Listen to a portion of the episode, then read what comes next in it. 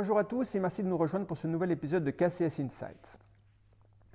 À l'approche de la fin de l'année, nous revisitons nos perspectives de marché à moyen terme et procédons à un upgrade des actions dans notre allocation d'actifs par rapport à notre position précédente de sous-pondération. La raison pour laquelle nous sommes désormais plus positifs sur les actions est que le cercle vicieux entre inflation, resserrement monétaire et ralentissement économique semble s'être atténué. Ces dernières semaines, les indicateurs avancés de pression sur les prix ont commencé à signaler que la mécanique de désinflation est en train de se mettre en place. Les matières premières, les prix à la production, les enquêtes auprès des entreprises et les indices de pression sur les chaînes d'approvisionnement ont amorcé leur détente. Les prix à la consommation ont atteint un pic aux États-Unis au début du troisième trimestre et pourraient avoir atteint un pic dans la zone euro en octobre.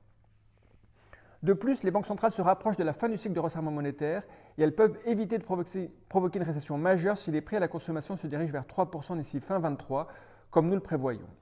Bien que l'inflation resterait supérieure aux objectifs des banques centrales, nous pensons qu'elle se situerait dans une zone de tolérance.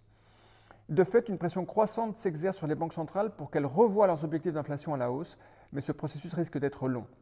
Enfin, les prévisions de bénéfices et de marge bénéficiaire des entreprises semblent, plus réalistes après avoir commencé à être revues à la baisse. Cependant, il reste une inconnue majeure qui nous empêche d'être plus agressifs sur les actifs risqués, le fait que le resserrement monétaire impacte l'économie réelle avec retard. Les banques centrales supposent généralement un décalage de 12 à 24 mois, ce qui suggère que le resserrement de 2022 causera des dégâts sur l'économie réelle en 2023 et 2024. Nous supposons qu'une récession légère aura lieu, ce qui contribuera à la désinflation et à l'assouplissement monétaire au second semestre 2023. Cela devrait contribuer à maintenir les valorisations actuelles des marchés actions, voire à les faire progresser aux États-Unis et en Europe. Parallèlement, nous maintenons notre position de surpondération sur les obligations et le crédit. Au-delà d'un portage attractif et d'une prise de risque limitée, la classe d'actifs offre une protection contre le risque de ralentissement de la croissance s'il s'avérait plus sévère que prévu.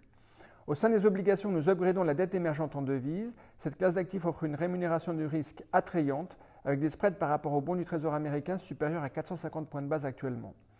La qualité de crédit de nombreux émetteurs souverains émergents a été renforcée par les prix élevés des matières premières en 2022. La classe active devrait également être soutenue par la dépréciation du dollar américain que nous attendons en 2023.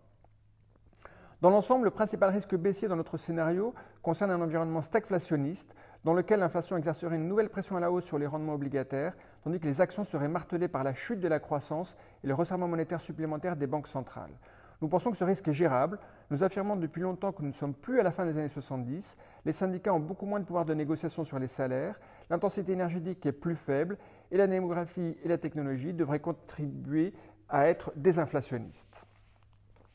À court terme, en termes de publications économiques, à surveiller cette semaine l'indice ISM pour les services aux États-Unis, en particulier la composante prix de cette enquête auprès des entreprises, qui a un bon pouvoir prédictif sur l'indice des prix à la consommation. Aussi, l'indice des prix à la consommation aux États-Unis sera publié la semaine prochaine, le 13 décembre.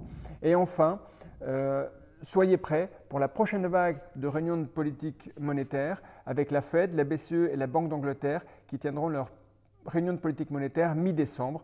Et la Fed notamment qui devrait désormais remonter les taux de 50 points de base et non plus 75. Merci pour votre attention et je vous souhaite une très bonne semaine à tous.